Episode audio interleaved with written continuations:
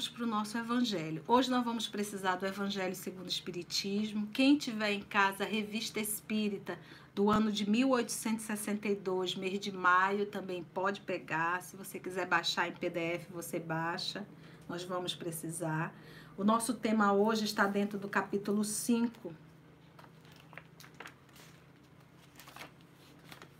Bem-aventurados aflitos é o item 22, que nós vamos falar, se, é, perdão, item 21, perda de pessoas amadas, mortes prematuras, tá bom? Então, vamos fazer a nossa oração. Todos já colocaram a água, água presente, água ok.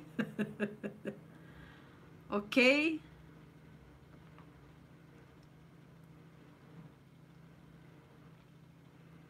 Meus irmãos, é,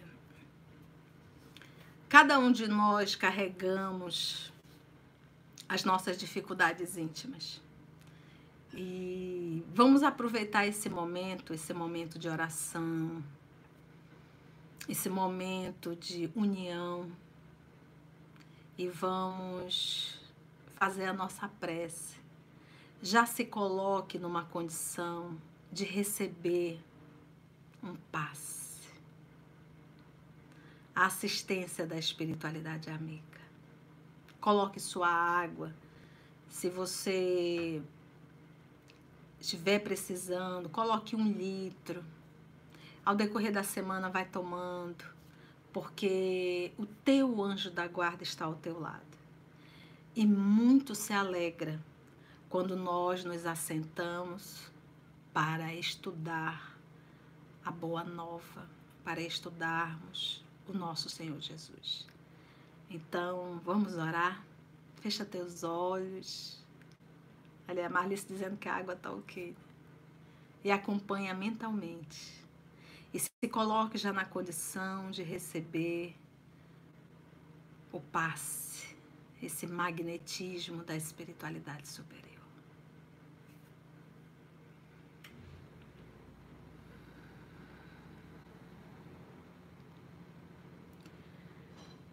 Amado Mestre Jesus,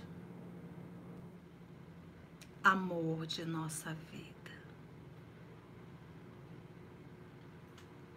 todos nós aqui nos encontramos, Jesus, todos nós, com tanta saudade de Ti, Senhor. É tão bom esse momento em que podemos nos assentar, colocar nossa cabeça em teu ombro e nos entregarmos plenamente ao teu amor.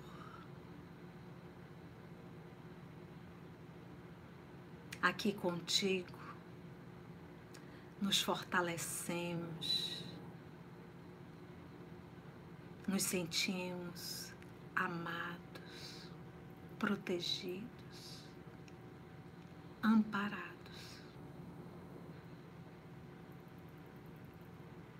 Essa noite, amado Mestre, muitos com desespero de Marta e Maria, pela morte de um ente querido. Te buscam desesperados. Temos ainda, Senhor, tanto pavor da desencarnação. E lutamos e relutamos em compreender o fenômeno natural da vida. Ajuda-nos, Mestre, a entender a brevidade da vida e ao mesmo tempo a importância quando sabemos utilizar para o nosso processo de evolução. Obrigada, Mestre amada, que os teus mensageiros, os nossos amigos espirituais, possam mais uma vez aqui estarem conosco, inspirando a todos nós na compreensão e no entendimento do Evangelho, do teu Evangelho. Que nós possamos compreender, Senhor, que a cura verdadeira e que a verdadeira felicidade está em te seguir. Muito obrigada, Mestre amado, por esse momento que o Senhor nos proporciona. Iniciamos agora o nosso Evangelho. Que tua paz, que a tua luz e que a inspiração que emana de ti possa, Senhor, conduzir o nosso trabalho, o nosso Evangelho que realizamos em teu nome.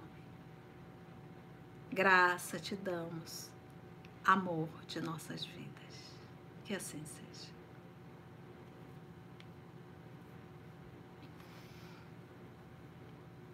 Todos bem? Tudo ok? Ei, Luciana, mana amiga. Beijo nesse teu coração. Vamos orar, né, mana?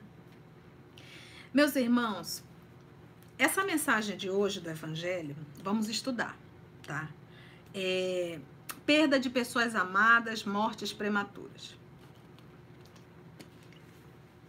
Quem assina essa mensagem é Sanson. Quem foi Sanson? Foi um antigo membro da Sociedade Espírita de Paris, 1863, essa mensagem. O mais interessante é nós conhecermos um pouco quem é Sanson. Na época do professor Allan Kardec, não existia centro espírita. É Narumi. Não existia centro espírita. Então, o que, que, o que, que acontecia? Quando o professor Allan Kardec percebeu que surgia ali uma doutrina e que ele começou de certa. Já tinha pessoas estudando, mas o professor Allan Kardec deu um caráter científico um caráter religioso e um caráter filosófico. Então ele organizou e passou, passaram a ter reuniões, que começaram essas reuniões na casa do professor. Como aquilo foi crescendo, crescendo, eles acabaram alugando um espaço e ali é, foi necessário fazer toda uma ata, toda um, uma documentação para que houvesse autorização para aquela reunião é, dentro ali de Paris. Então, ali se fundou a sociedade, Sociedade Espírita de Paris. Então, um dos membros era o senhor Sanson, e ele adoeceu. Esse, ele mandou uma carta para o então é, professor Allan Kardec, que seria como um diretor. E essa carta que ele mandou está em Revista Espírita, maio de 1862. Por que, que eu trouxe? Porque quem, quem vai depois trazer essa mensagem em espírito, essa mensagem que nós vamos ler, se não der tempo hoje, eu não tenho pressa, a gente gostaria que realmente vocês pudessem compreender. Quem trouxe esse material é, tem conhecimento de causa. Então, o que, que eu estou querendo. Então, o que, que eu estou querendo dizer? Vamos primeiro entender quem foi Sanson. Então, em maio de 1862, isso está publicado na Revista Espírita uma, a revista espírita, ela deve ser estudada também por todos nós. Por isso que ela está no nosso canal. Nós já finalizamos a 59 é, e estamos agora na 60, se não me falha a memória. É 1860, estamos em 1860. Então vamos lá rapidamente, olha só. Membro da Sociedade Espírita de Paris. Ele era membro, estava muito doente, ele mandou essa carta para o professor Allan Kardec. Um dos nossos colegas, o senhor Sanson, faleceu a 21 de abril de 1862. Presta atenção. 21 de abril de 1862. Após mais de um ano de sofrimentos cruéis. Então, olha lá. Um dos nossos colegas, o senhor Sanson, faleceu em 21 de abril de 1862, após de mais de um ano de sofrimentos cruéis. Prevendo a sua morte, o senhor Sanson tinha ele dirigido à sociedade em 27 de agosto de 1860, uma carta da qual extraímos a seguinte passagem. Então, o professor Allan Kardec, ele posta a carta. Olha o que ele diz. Caro e respeitável presidente. O presidente era o Allan Kardec. Em caso de surpresa pela desagregação da minha alma e do meu corpo, a morte física, tenho a honra de vos lembrar um pedido feito há cerca de um ano o de evocar o meu espírito o mais imediatamente possível, tantas vezes quanto julgar desconveniente. Para que, membro muito inútil de nossa sociedade durante a minha presença na Terra, para algo lhe possa servir no além-túmulo, dando-lhe os meios de estudar fase por fase, nessas evocações, as diversas circunstâncias que se seguem ao que o povo chama morte Gente, nesse momento, só escuta. Vamos, vamos prestar bastante atenção nisso aqui, para você ver o que, que é um estudante da doutrina espírita, um, um, como ele diz assim, um membro da doutrina espírita, da sociedade espírita, consciente da sua condição de espírito encarnado. A gente, nós espírita, nós espíritos que frequentamos a reunião mediúnica, que frequentamos as instituições, que somos trabalhadores, nos pegamos nesse momento de Covid desesperados. Aí, desesperado por quê? Porque vai morrer? Mas é preciso um Covid para saber que eu vou morrer? Então aqui a gente percebe a lucidez de Sanson. Ele estava doente há mais de um ano e conversou com o professor, que então era o presidente que ele evocasse, assim que ele desencarnasse, que evocasse o espírito dele, para que isso pudesse servir de estudo e conteúdo para a, a organização da codificação. Tanto é que foi publicado. Então, olha só. Ele pediu em carta, os familiares dele sabiam, ele pediu. Então ele diz assim: dando-lhe os meios de estudar fase por fase nessas evocações as diversas circunstâncias que se seguem ao que o povo chama morte, mas que para nós espíritas não passa de uma transformação sobre as vistas impenetráveis de Deus, mas sempre útil ao fim que se propõe. Então, enquanto os discípulos estavam desesperados, porque Jesus se entregou em silêncio, o Cristo era plena tranquilidade, confiança e serenidade. Por quê? Porque o Cristo Jesus sabia e sabe que eles iriam matar o corpo, mas que ele, espírito, ninguém consegue matar. O dia que nós conseguirmos internalizar isso, nós vamos começar a mudar as nossas atitudes. Atitudes. Porque quando eu entender que eu sou um espírito temporariamente habitando um corpo físico, todos os meus valores se modificam naturalmente. Então, se eu sou uma pessoa extremamente horizontal, tia, o que é isso quando a senhora fala horizontal? Se eu sou uma pessoa que valorizo muito mais as coisas da terra e que vivo plenamente as coisas da terra, sem fazer um movimento na vertical, que seria o meu movimento de espiritualidade, isso mostra que eu sou uma pessoa que não acredito que eu sou um espírito. E sim que eu sou um humano. E que tem que valer tudo quando eu tô aqui. Eu tenho que angariar, eu tenho que acumular, eu tenho que ter. Então, esse é o meu valor. Então, quando a gente verdadeiramente compreender que somos um espírito, a primeira coisa é saber que somos transitórios. A vida na Terra é transitória. Eu não posso olhar para o meu pai e achar que ele vai virar uma pedra aqui. Pela minha mãe e achar que vai virar uma pedra. Para mim, e vou achar que vou virar uma pedra. Para o meu esposo ou meu fofo e achar que isso vai virar uma pedra. Não vai. Ou vai um ou vai outro primeiro. Os meus filhos eu posso ir antes, mas eles também podem ir. Porque todos nós somos espíritos temporariamente habitando um corpo físico. E que vai chegar uma hora que gente vai deixar o corpo. Eu acho que uma das maiores lições do que nós estamos vivendo nessa pandemia é mostrar à sociedade terrena que nós somos transitórios. Nós nunca, nunca, de certa forma, nunca durante alguns séculos, já vivemos várias pandemias, mas fazia muito tempo e foi muito necessário, por mais que tenhamos sentido muitas dores, mas era necessário balançar. E tem muitos que balançaram e tem outros que não. Balança um pouquinho, daqui a pouco volta e repete. Porque o propósito, lembra dos flagelos, está lá no livro dos Espíritos, é acelerar o processo de evolução da humanidade. Então, uma pandemia parou tudo. Só funcionou o quê? O essencial. Só. Todos os excessos tiveram que ser cortados. E a gente percebeu que era excesso e o que é essencial. Inclusive, voltar para o lar era de fundamental importância, porque nós também tínhamos abandonado lar.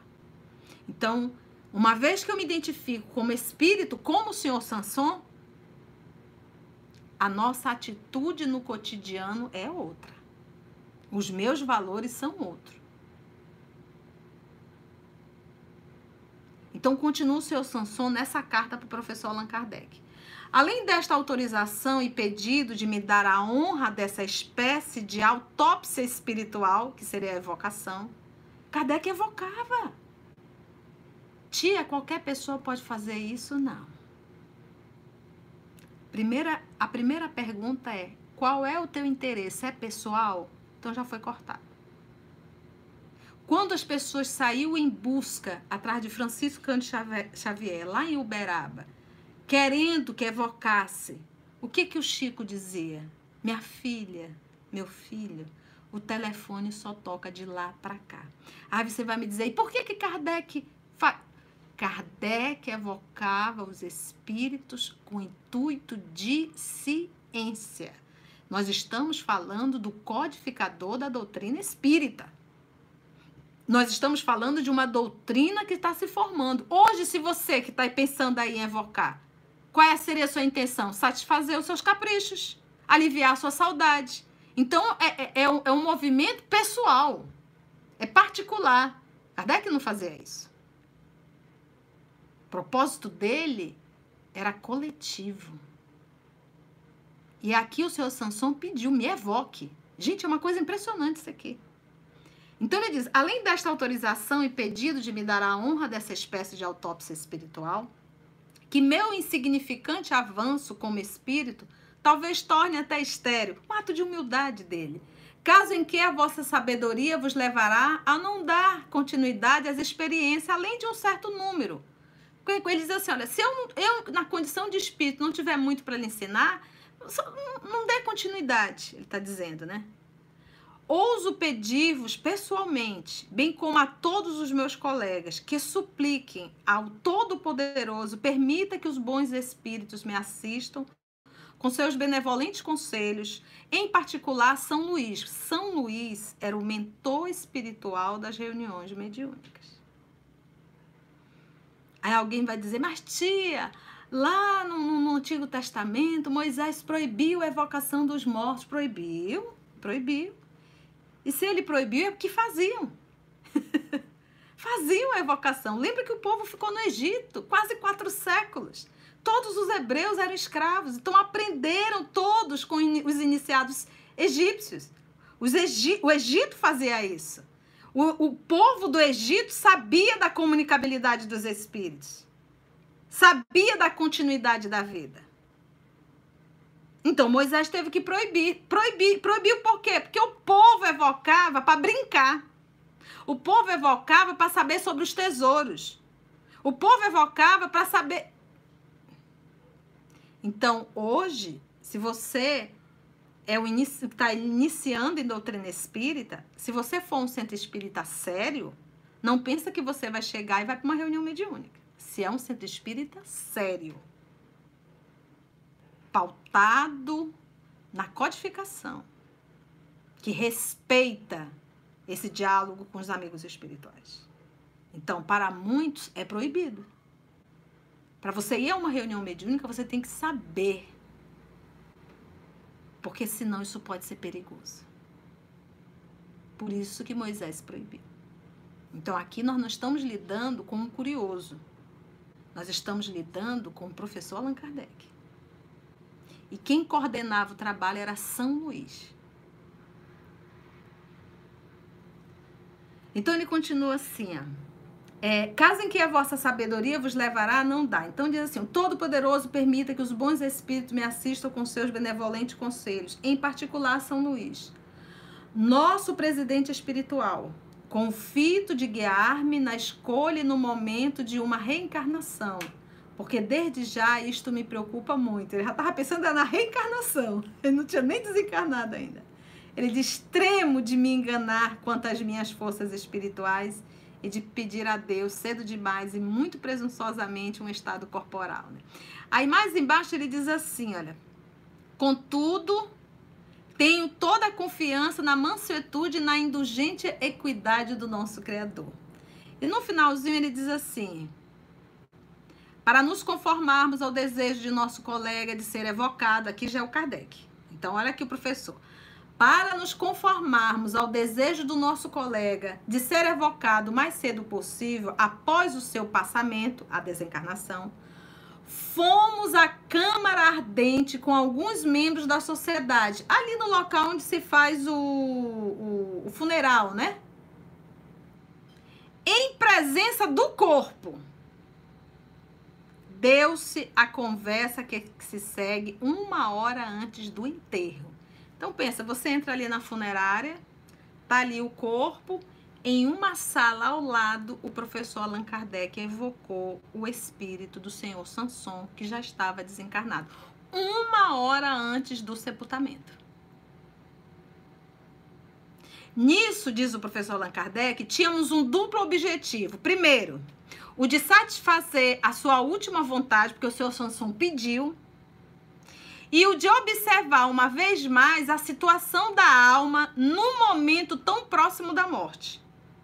E isto em um homem eminentemente inteligente e esclarecido, que era o seu Sanson. Profundamente imbuído das verdades espíritas. Porque lembra, gente, quando você fala em Paris, Paris, quando era chamado Cidade Luz, é que era a cidade dos intelectuais. O ápice da inteligência estava em Paris. Por isso que o Espiritismo começou lá. Por isso tomou esse caminho. Era necessário. Então, olha só. Ele diz: um homem eminentemente inteligente, esclarecido, profundamente imbuído das verdades espíritas. Queríamos constatar a influência de tais crenças sobre o estado do espírito, a fim de colher suas primeiras impressões. Como se verá, nossa espera não foi vã. Cada um achará, assim como nós, um elevado ensino na descrição que ele faz do instante da transição. Acrescentemos, entretanto, que nem todos os espíritos seriam aptos a descrever esse fenômeno com tanta lucidez quanto ele. Por que, que, por que, que o Chico dizia o telefone toca de lá para cá? Porque, de repente, a pessoa que eu queira evocar não tem condições de se comunicar. Então, aqui o professor Allan Kardec ele está falando de um membro que solicitou e que ele, o Kardec, antes de evocar, ele perguntava a São Luís se podia fazer. E algumas vezes ele dizia que não era autorizado, a pessoa não teria condições. E algumas vezes a pessoa estava mais ou menos e São Luís ajudava. Mas era o propósito, era o trabalho, não era curiosidade. E nem atender particularidade de ninguém. Sempre era o coletivo. Tanto é que nós estamos estudando hoje. Vocês estão compreendendo, gente? Tá ficando claro? Então, olha só aqui, eu adoro esse momento. Então, ele diz: é, então, o, o, fato disso aqui estar acontecendo, o senhor Sanson se comunicar, isso não quer dizer que isso acontece com todos. Então, cada um é uma individualidade. Cada um acorda de um jeito no mundo espiritual. Gente, quando se falar em psique, em gente, em pessoa, em pensamento, em comportamento, Cada um é cada um. Não existe, eu sempre digo isso. Caiu 300 de um avião. Bom, o avião caiu, morreu 300. cada um vai ter um acordar diferente. Cada um vai ter um acordar diferente, conforme a sua condição moral. Entendeu, gente? Então ele diz aqui: o senhor Sanson viu a sua própria morte e o seu próprio renascimento, que renascimento na condição de vida espiritual. Circunstância pouco comum devido à elevação do seu espírito. Então, olha, aqui já mostra que o seu Sanson, tanto é que ele depois deu essa mensagem que nós vamos ler no Evangelho. Não era um espírito comum, mesmo encarnado. Era uma pessoa diferente, era uma pessoa mais evoluída. Tanto é que se interessou em estudar naquela época o Espiritismo, século XIX. E aí Kardec faz a evocação. Então aqui nesse momento é a evocação. Agora o Kardec tinha um cuidado. Quando Kardec ia evocar alguém do meio, ele sempre utilizava um médium. Primeiro, primeira coisa, para evocação, você tem que ter um médio capacitado. O que, que, é isso, tia? Um médio que tenha capacidade, que seja maleável, específico para evocação. Por quê? Porque aquilo que vai chamar em um livro dos médios, médio de particularidade. E você não encontra isso em cada esquina ou em cada centro. Por exemplo, Francisco Cândido Xavier era médio de particularidade. Tio, o que, que é isso, particularidade? Datas, nomes, endereços, apelidos Entendeu? Isso. Então volta lá. Então a primeira coisa, ele pegava o médio de particularidade e não tinha nenhum conhecimento sobre a pessoa ao qual ia evocar. Então, o médio não sabia nada da pessoa. Para por quê, tia? Para evitar autossugestão. Então, Kardec, olha a lucidez do professor. Tem um médium, e Kardec utilizou mais de mil médiums para toda a codificação, tá, gente? Então, ele já tinha identificado que aquele médio é um médio de particularidade, mas esse médio não conhecia esse membro, é, nem nada da situação da vida dele. Então, eu tenho que falar isso, gente, porque são coisas que a gente precisa saber. O Chico, ele não tinha contato com as pessoas, ele não pegava nome, telefone, endereço, morreu de quê? Isso não existe. Ele se sentava, lia o evangelho e começava a psicografia. Quando ele começava a ler, é que ele ia saber quem eram as pessoas. Então aqui é vocação. Então tem pergunta e o espírito. Aqui já responde o espírito. Venho ao vosso apelo cumprir a minha promessa. Olha, então aqui já tem uma informação. Ele pediu a Kardec, ele já começa dizendo: vim cumprir a minha promessa. Qual foi a promessa? Me evoque, eu quero vir. E a médium não sabia disso. Então, olha aí as particularidades, entendeu? Vim cumprir a minha promessa. Aí Kardec pergunta: Meu caro senhor Sanson, cumprimos. Eu acho tão lindo isso, sabe, gente? Você falar com o espírito, como um ser que é. Um dia que a gente começar a compreender nisso, que a gente vai largar o corpo e vai continuar sendo quem somos. É isso, gente. Às vezes as pessoas já acham que vão desencarnar e vai se tornar espírito puro. Não vai. Todos os teus desejos, todos os teus vícios, todos os teus comportamentos, adequados e inadequados, você leva. Então eu não posso esperar me tornar um espírito para abrir mão dos meus vícios. Porque eu desencarnando, eu continuo vicioso. E sinto falta. E terei que procurar. Estou falando de todos os vícios. Físicos e morais. Então é aqui no corpo que a gente tem que largar tudo. Aí pega, aí vem Kardec e pergunta assim: Meu caro senhor Sanson, cumprimos um dever, que é um prazer de vos evocar o mais cedo possível após a vossa morte, como desejar. Gente, o corpo está ao lado. Pensa uma coisa dessa.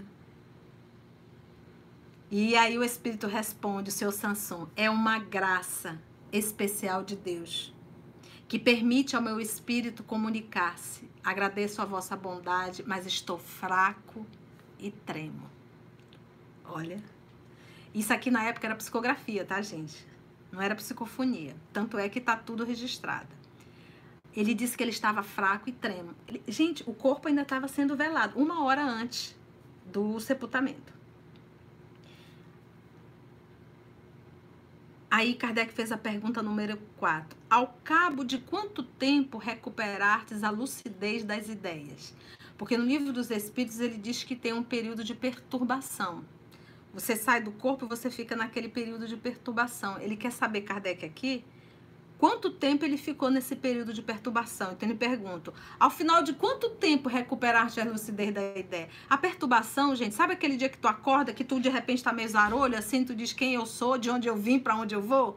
Aquele período que você fica assim meio estranho ali na cama, de repente tu vai te situalizando, que demora às vezes alguns segundos. Isso é um estado de perturbação. E aí Kardec quer, quer saber dele, quanto tempo ele ficou nesse estado. Ele diz ao cabo de oito horas. Oito horas. Oito horas ele ficou nesse estado de perturbação. Repito, Deus me havia dado uma prova de sua bondade. Ele tinha me julgado suficientemente digno e eu não poderia ser bastante agradecida. Olha só bastante agradecido. Então ele ficou oito horas naquele período de perturbação. Aí Kardec pergunta: Estás bem certo de não mais pertenceres ao nosso mundo como o constatais? Por quê? Porque nós sabemos que tem espíritos, pessoas que é, desencarnam, saem do corpo físico, mas não entendem que estão desencarnados e continuam vivendo a vida como se nada tivesse acontecido. Ele acha estranho as pessoas não responderem, não falarem, mas ele fica ali naquela rotina dele, no cotidiano. Às vezes dentro de casa, sabe? Vai, vai para o trabalho e, e, e fica ali, porque se você observar, nós somos pessoas que às vezes interagem muito pouco uns com os outros. A gente vive ali o nosso mundinho. E aí continua vivendo. E eles perdem a noção do tempo. Ele não sabe um dia, dois dias, três dias. Ele fica ali naquilo, é como se fosse meio um pesadelo, um sonho, algo estranho, sem se aperceber que está desencarnado. Então Kardec faz essa pergunta aqui. Ele estás bem certo é, de não mais pertencer ao nosso mundo como o contastais, como o contastais, né? Qual foi a certeza que você teve que você está desencarnado? Ele diz: ó, oh, certamente, não sou mais do vosso mundo mas estarei sempre perto de vós, para vós, perto de vós, para vos proteger e vos sustentar, a fim de pregar a caridade e a abnegação, que foram os guias de minha vida. Então, olha lá a lucidez do Senhor Sansão. Caridade e abnegação. Depois ensinarei a fé verdadeira, a fé espírita que deve exalçar a crença do justo e do bom. Estou forte, muito forte, numa palavra, transformado. Vós não reconhecieis mais o velho enfermo que devia tudo esquecer e abandonar todos os prazeres, toda a alegria. Porque, gente, a enfermidade física, aquele período um ano, um ano e meio, antes da desencarnação, muitas dores.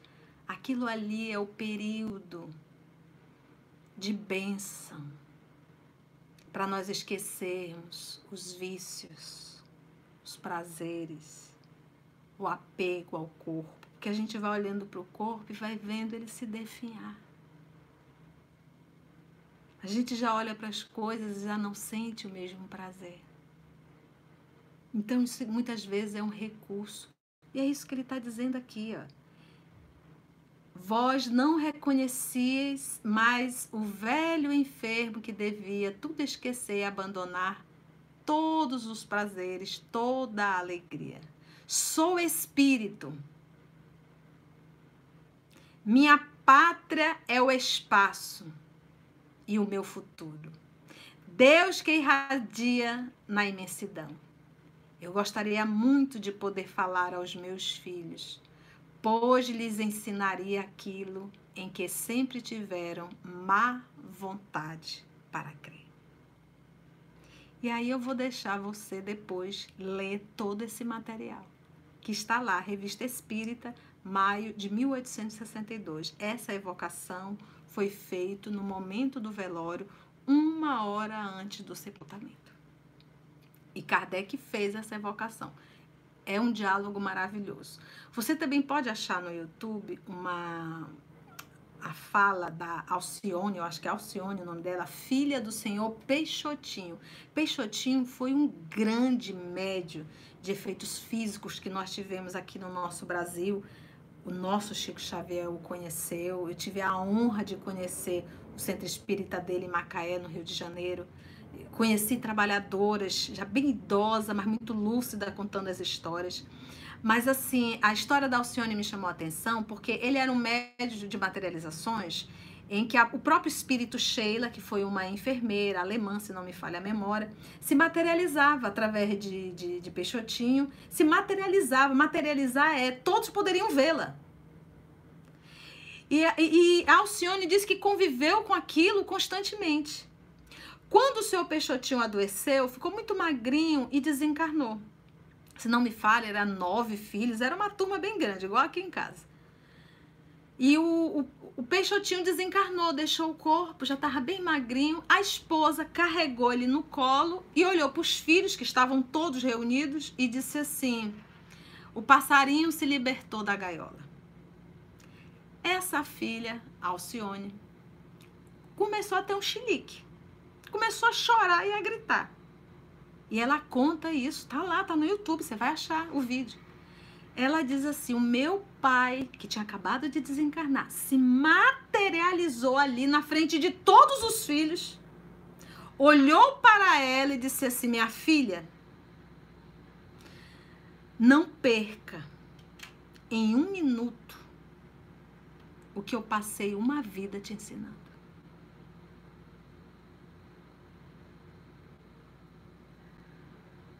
O que eu passei uma vida te ensinando.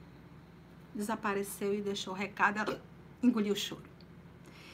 Então, meus irmãos, uma vez que nós começamos a entender a continuidade da vida, por isso que o Espiritismo é o consolador prometido, a minha atitude muda no cotidiano, a minha relação com o processo de desencarnação, tanto a minha para com os meus familiares, isso também muda e a minha forma, o meu jeito de viver. Porque eu começo a aprender a não deixar para amanhã o que eu posso fazer hoje, porque eu não sei se amanhã eu vou estar aqui. Eu gosto da frase do Francisco de Assis: Viva o seu dia como se fosse o último dia da sua vida. Porque a gente não sabe o amanhã. Então vamos viver o presente. O futuro não chegou e o passado já passou. Então eu tenho que viver e fazer o melhor hoje. O amanhã eu não sei se vai chegar.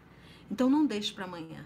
E outra coisa que eu gosto muito no Francisco de Assis, se conta, né, são as histórias que se contam, que o irmão Chapéu chegou próximo dele, ele já cego, lembra que ele teve glaucoma, e na época o tratamento era ferro em brasa, já com paninho, e ele estava ali mexendo na horta, plantando.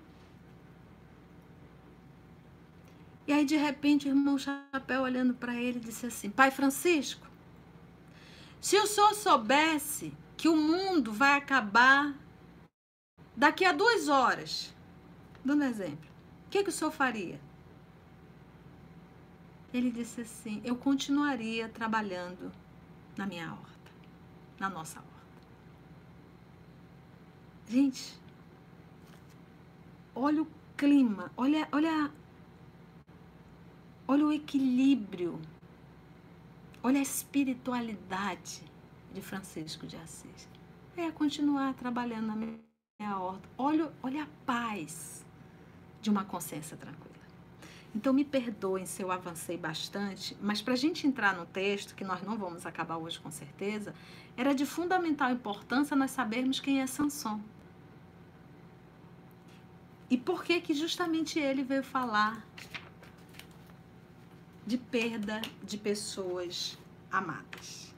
Falando aqui principalmente das mortes prematuras, que a gente acaba se revoltando muito, porque nós achamos que primeiro tem que ir os idosos, depois os jovens, como se nós entendêssemos alguma coisa da vida. Quando a gente olha para alguém, a gente olha para alguém. Quando Deus olha para um filho, ele olha para um filho e ele conhece toda a trajetória daquele espírito. Então ninguém morre com 16 anos, 15 anos por um mero acaso da vida. Ninguém desencarna com 25, 30 anos por um mero acaso da vida. Agora, se você é um dependente químico e teve uma overdose, isso não é morte natural, isso é suicídio. Se você é uma criatura que pega um carro a 160 por hora, capota e você vai à morte, isso também é um suicídio.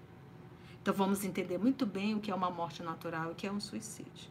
E quase todos nós cometemos suicídios de forma bem lenta, porque nós utilizamos às vezes o álcool, o cigarro, drogas lícitas e ilícitas. Às vezes nós nos, nos matamos com medicações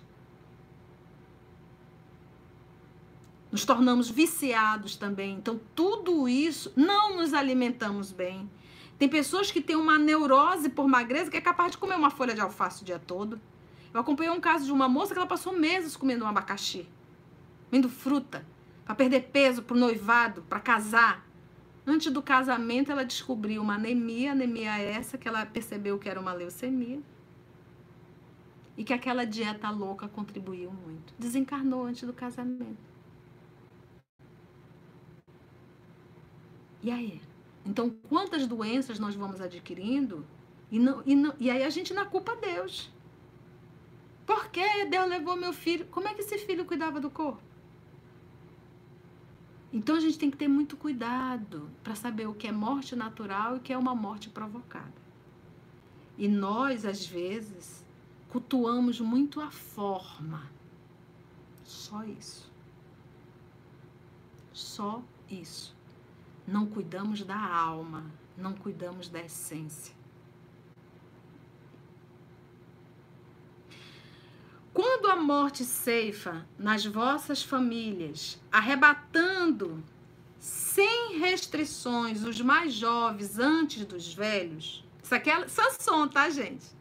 Costumais dizer: Deus não é justo, pois sacrifica o que está forte e tem grande futuro e conserva os que já viveram longos anos, cheios de decepções. Pois leva os que são úteis e deixa os que já não servem para nada. Pois despedaça o coração de uma mãe, privando-a da inocente criatura que era toda a sua alegria. Gente, você imagina dizer Deus não é justo? Chega dói.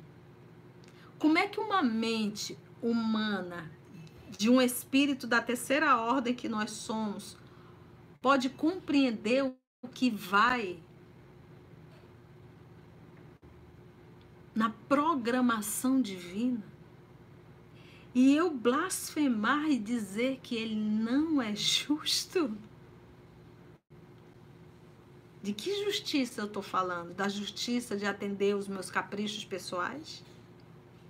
Será que para aquele espírito que desencarnou aos 16, 17 anos, o melhor não era justamente parar naquela hora?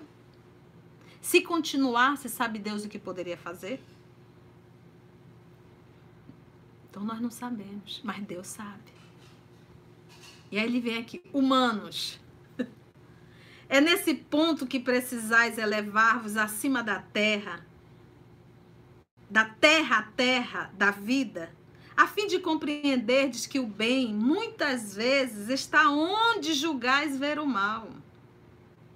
E a sábia previdência onde acreditais ver a cega fatalidade do destino. Por que medir a justiça divina pela medida da vossa? Como é que eu posso medir a justiça divina pela minha? Um espírito da terceira ordem que só mal conheço a mim mesmo.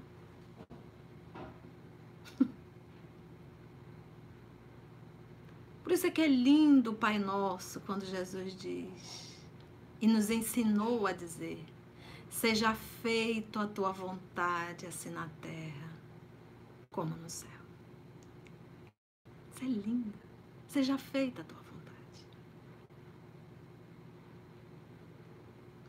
Podeis supor que o Senhor dos mundos queira, por simples capricho, infligir-vos penas cruéis? Você acha que Deus está, por puro capricho, Deus, ah, vou tirar o filho da Conceição. Pronto. Não, vou tirar porque eu quero tirar. Capricho de Deus? Nada se faz sem um fim inteligente.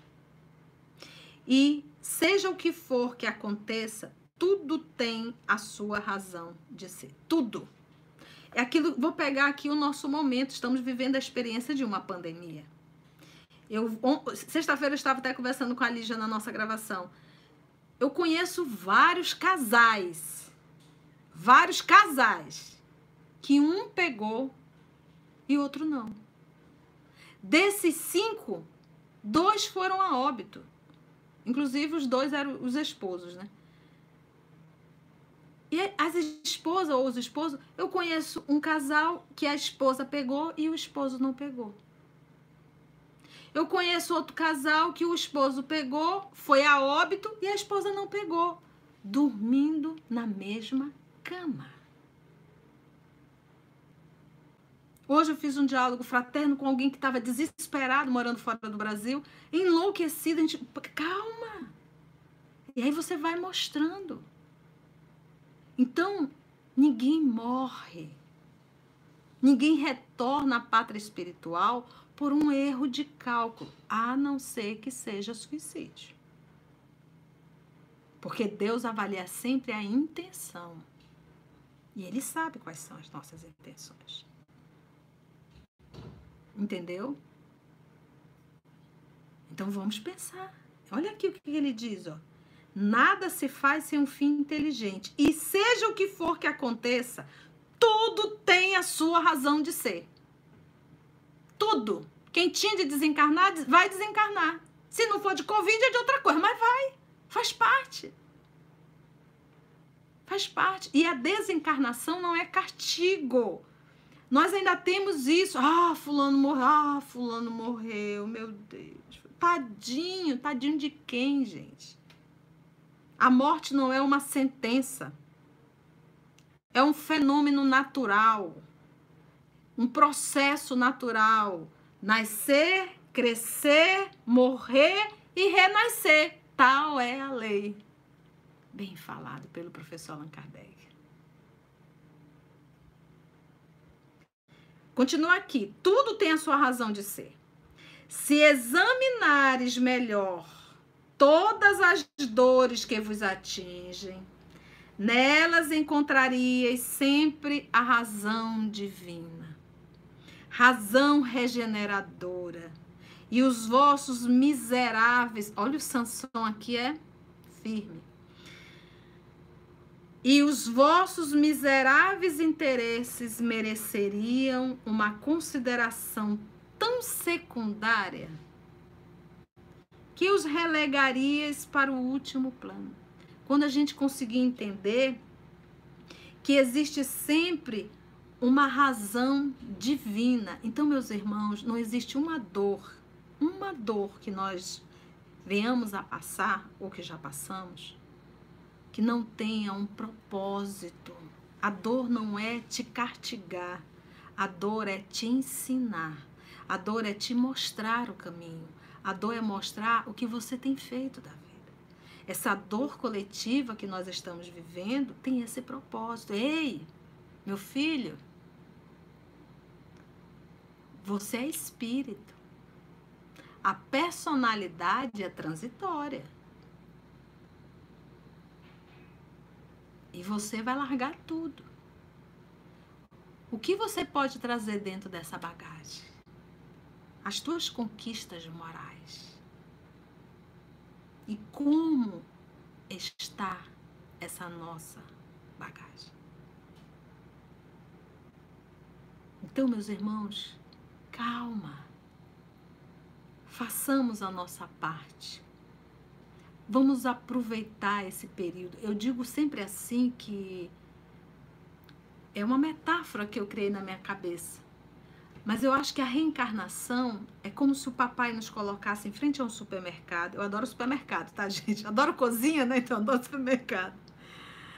E é como se ele nos colocasse assim em frente ao supermercado e dissesse assim: Conceição, esse é o supermercado. Esse é o carrinho. Você terá exatamente uma hora para entrar nesse supermercado e pegar o que é essencial. Uma hora em ponto, você vai ser tirada daí de dentro com o que você separou no carrinho. Ai, tá bom, entendeu, Gustavo? Entendi, papai, entendi, então tá bom. Toca o sino, eu entro. Ai, o supermercado é enorme. Aí eu vou pro lado da perfumaria.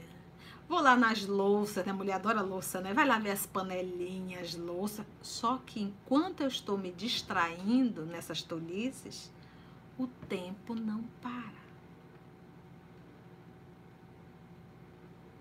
E normalmente essas distrações a gente perde muito.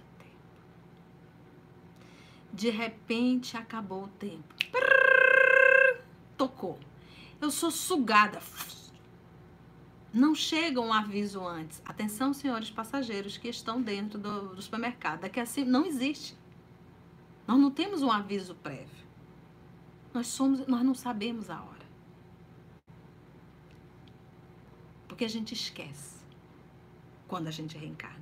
Então, essa metáfora do supermercado é mais ou menos o que a gente faz. Quando a gente entrar no supermercado, é entrar numa encarnação. E o que temos feito? Aonde temos nos distraído? Entendeu? E aí, quando de repente você é sugado, que sai daquele supermercado, você olha para o seu carrinho, o que você tem de essencial? praticamente nada. E aí dá uma dor tão grande, porque você foi avisada. Todos nós, ao reencarnar, somos avisados. A família, o meio, dizer, todos, Conceição, não, nem todos. Porque muitos de nós reencarnamos sem absolutamente nenhuma consciência de tão perturbado que estávamos no mundo espiritual. É a espiritualidade que organiza tudo. Mas a lei de Deus está gravada na nossa consciência. E nós não somos mais crianças espirituais. Nós somos espíritos milenares. Nós carregamos vícios milenares. Acho que já é hora de nós nos esforçarmos para nos tornarmos filhos de Deus. Quando eu falo em filhos de Deus, eu estou falando em comportamento, em atitudes que condiz com o filho de Deus. Continua Sanson. Então ele diz assim: é, nelas encontrarias sempre a razão divina, a razão generadora, e os vossos miseráveis interesses mereceriam uma consideração tão secundária, os meus interesses, que os relegarias para o último plano. Crede-me, a morte é preferível, olha só isso aqui, a morte é preferível numa encarnação de 20 anos a esses desregramentos vergonhosos que desolam as famílias respeitáveis. Então imagina, um filho desencarnou aos 20 anos, vamos supor. Mas se aquela criatura tivesse continuado, vamos dizer que essa criatura poderia se tornar um dependente químico aquele que chega a agredir pai e mãe, rouba, ou que até mesmo fosse um profissional, mas um profissional que não que não honrasse com a profissão, se comprometendo. Às vezes, aí você pode dizer uma mãe que está com o coração muito doloroso, mas eu preferia meu filho vivo. Você está sendo egocêntrica. Porque esse filho, se ele continuasse, ele estaria se comprometendo mais ainda com a lei. se comprometendo, ele estaria arrumando mais encrenca. Então o que, que o papai faz? Antes que essa criatura se enrole mais ainda, tira. Porque aquela criatura não merece. É necessário tirar. Muitas vezes a criatura pede, antes de reencarnar, eu vou para essa prova. E quase sempre, principalmente dinheiro, a gente se enrola todo. Mas se o senhor perceber que eu estou me perdendo, por favor, me tire para eu não me comprometer mais ainda com a lei. O papai vai e tira.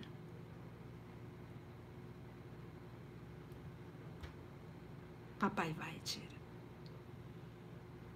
Mas a pessoa, ela não morreu. Ela só deixou o corpo físico temporário. O corpo físico é temporário, é transitório.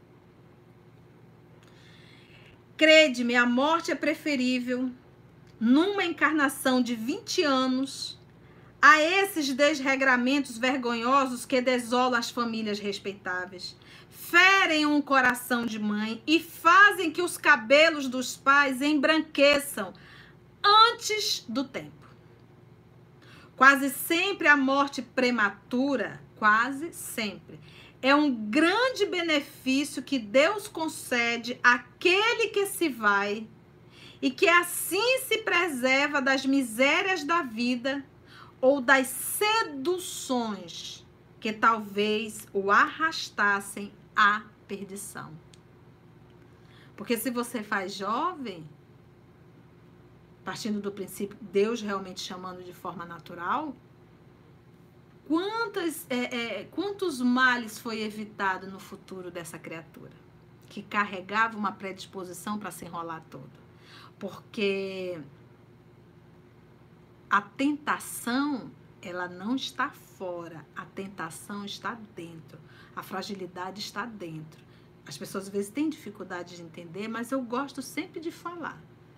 Se você colocar um cigarro ou qualquer tipo de bebida alcoólica na minha frente, isso não vai fazer diferença nenhuma para mim. Não vai nem levantar um fio de cabelo. Porque eu não suporto. Não gosto. Então, ou seja, isso não é absolutamente nenhuma tentação. Por quê? Porque não carrego o desejo dentro de mim.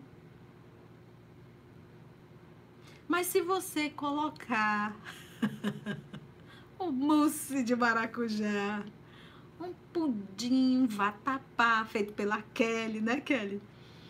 Essas são coisas que me tentam, eu gosto. Então, ou seja, a tentação está fora ou está dentro? Está dentro. Então eu não tenho que. As coisas sempre, sempre vai existir o álcool, sempre vai existir o cigarro, sempre vai existir o vatapá, sempre vai existir o pudim o mousse de maracujá. Eu tenho que me educar. É dentro. Eu tenho que resolver aqui dentro. Ao ponto de eu passar e isso não fazer absolutamente mais nenhuma diferença na minha vida. Nenhuma diferença. Entendeu? Até mesmo quando você vai estudar evangelho, que vai se deparar lá com a tentação do Senhor no deserto, entenda aquilo como uma metáfora. Porque você acha que existe alguma coisa na face da terrinha, do planetinha Terra, que venha tentar Jesus? Me poupe-me. Pode tentar a mim, a você, a nós, mas ao Cristo que construiu esse planeta, o governador do planeta Terra. Então aquilo é uma metáfora, uma parábola, que você queira.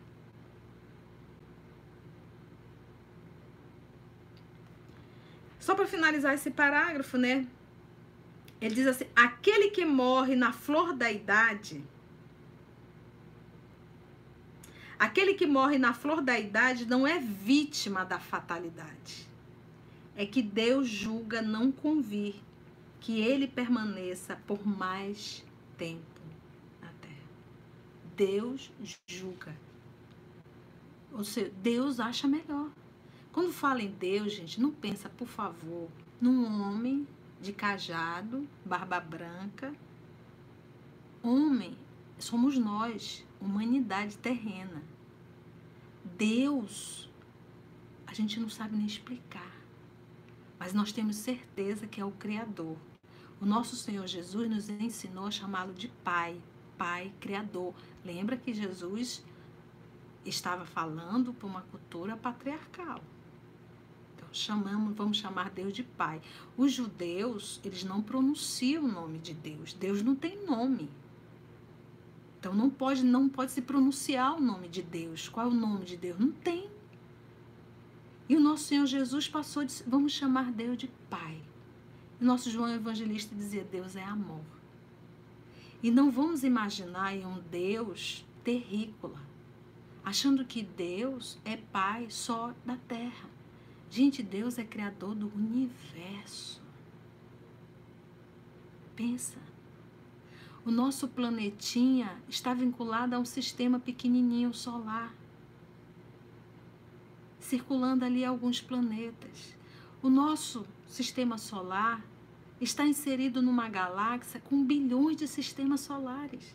E você pensa que existe só uma galáxia? Existe milhões de galáxias. Gente, a gente não sabe, porque o universo é infinito, com as suas nebulosas. Então, cresce. Vamos pensar de forma mais ampla, vamos, vamos deixar de ser o centro, achar que nós somos o centro do universo. E achar que Deus é um homem de cajado na mão. E achar que essa encarnação é a única vida. Não, essa encarnação é só uma existência. Então, viva com as pessoas em torno de ti com respeito.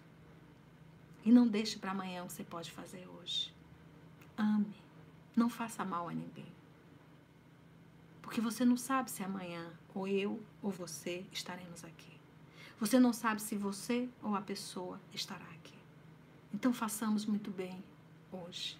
Façamos o melhor hoje, para que à noite, ao deitar na nossa cama, encostar a cabeça no travesseiro, podermos respirar profundamente e dizer: Obrigada, Senhor. Meus amigos, me perdoe o avançar da hora. Passei seis minutos no nosso Evangelho. Vamos parar aqui. A próxima semana nós iremos finalizar o nosso, a, a nossa leitura de Sanson. Quem desejar, leia Revista Espírita, maio de 1862, para você conhecer toda a história de Sanson, é uma delícia. E como o material vai ser menos, né, a próxima semana, se der tempo, a gente ainda traz o material do Emmanuel. Foi bom, gente, deu tudo certinho. Semana que poderia continuar, né? Mas a gente tem que respeitar o horário. Foi bom o estudo, né? Eu também gostei, gente. Vamos então fazer a nossa oração. Oi, Aninha, beijo, amiga. Vamos fazer a nossa oração final. Oh, Tete. Todo mundo dizendo que foi bom. Depois eu vou ver se tem pergunta. O Murilo vê aí se tem perguntas. Vocês veem, gente, como é gostoso. Olha, a gente lê o Evangelho sabendo quem escreveu, aqui no caso o senhor Sanson, é, é outra história, né? Que bom. Todo mundo dizendo que foi bom, que foi gostoso estudar. Já pensou, gente, assim? Você acaba de desencarnar e alguém evoca você? Meu Deus do céu! Vocês sabiam disso? Vocês conheciam a história do senhor Sanson? Que bom. Ele tá todo mundo dizendo que foi muito bom, muito esclarecido. Que bom. Que bom. Vamos orar então? Vamos agradecer? Ninguém ficou com dúvida, né? Olha aí a Rádio Espírita do Paraná. Beijinho. Cláudia, amiga, beijo nessa maroca, viu, Naninha? Que bom. Olha aí, que bom. Muita gente agradecendo. Eu fico muito feliz. Missão cumprida, né? Poxa, que bom. Vamos orar então, vamos agradecer. Depois a titia fica mais um pouquinho para dar abraços, beijos, que eu adoro interagir com você. Depois eu vou ler tudo. Boa noite a todos. Mas vamos orar, não saia sem orar. Precisamos fazer a nossa oração e já nos prepararmos aí para recebermos essa bênção divina. Vamos orar, meus amigos? Então vamos lá. Para facilitar a concentração, fecha teus olhos, te coloca numa condição de receber as vibrações do mais alto. Que a espiritualidade amiga possa magnetizar a nossa água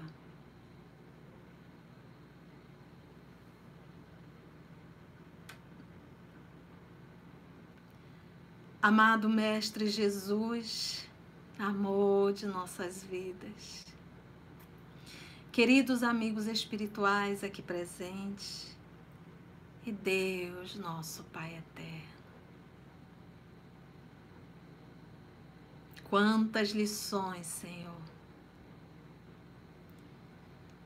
Quantas advertências Quantas informações sendo novamente relembradas para todos nós. Quando iremos entender que a paz da terra depende unicamente do nosso comportamento, começando no lar, em família, no ambiente profissional, no trânsito. Quando cada um de nós fizermos a nossa parte e libertarmos o anjo da caridade que nós aprisionamos por tantos séculos. Amado Mestre, nosso sentimento é de muita gratidão por esse momento que o Senhor nos proporciona. Gratidão pela espiritualidade amiga que nos conduziram e nos inspiraram. Gratidão, Senhor, por essa doutrina que nos consola e que nos mostra o caminho. Amado Mestre, dai força a essa nação e que essa mesma nação em que escolheste para aqui plantar a árvore do Evangelho. Que nós possamos aprender as lições que a dor está nos trazendo. Obrigada, Mestre, amado Mestre. Obrigada a todos vocês, amigos espirituais. Obrigada, Deus, nosso Pai. E que nós possamos, Senhor, ao decorrer sempre de cada dia, lembrarmos da nossa essência, lembrarmos da nossa condição de filhos de Deus e que devemos ter o comportamento de um filho de Deus. Obrigada, amor de nossa vida. Que assim seja. Acabou, gente. Um beijo no coração, um abraço bem apertado Beijo no coração de vocês. Quinta-feira temos uma Morada Cristã e o próximo domingo, se Deus nos permitir, estaremos aqui mais uma vez para o nosso Evangelho no Lar. Beijo na alma. Tchau, gente. Tchau, Iraci. Tchau, amiga. Manda, amiga. Gabriela, que assim seja. Um beijo grande. Adorei, viu? Amo estar com vocês.